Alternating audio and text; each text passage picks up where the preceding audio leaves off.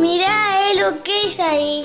Todos tenemos derechos a la protección contra la discriminación. ¿Qué quiere decir eso, tía? Eso, chicos, quiere decir que todas las personas somos iguales ante la ley, así que todas tenemos que poder disfrutar de los mismos derechos.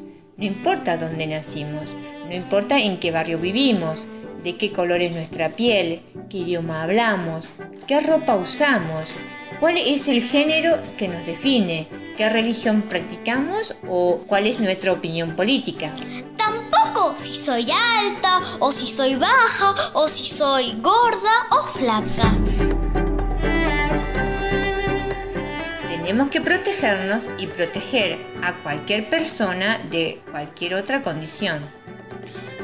La historia de los derechos la historia de la lucha por alcanzarlos.